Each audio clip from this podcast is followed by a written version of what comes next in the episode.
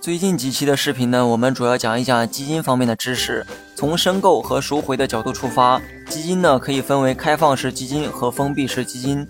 如果你不知道申购和赎回的含义，那你呢就把它简单理解为买卖。虽然这么讲呢很不专业，但没办法，总得照顾一下部分新手的理解能力。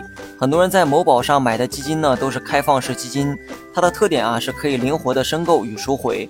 不受时间等条件的限制，基民呢凭借自己的意愿可以随时的申购或者是赎回。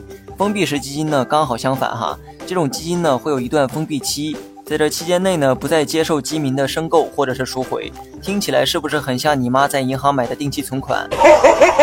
由于封闭式基金在流动性上有不足之处，所以多数人呢更喜欢自由奔放的开放式基金。但是封闭式基金啊也并非一无是处，开放式基金开放的申赎条件对于投资者来说的确是很友好，但对于管钱的基金公司啊就有点头疼。当投资者出现大量的申购赎回的时候，基金公司手里的钱呢也会忽多忽少。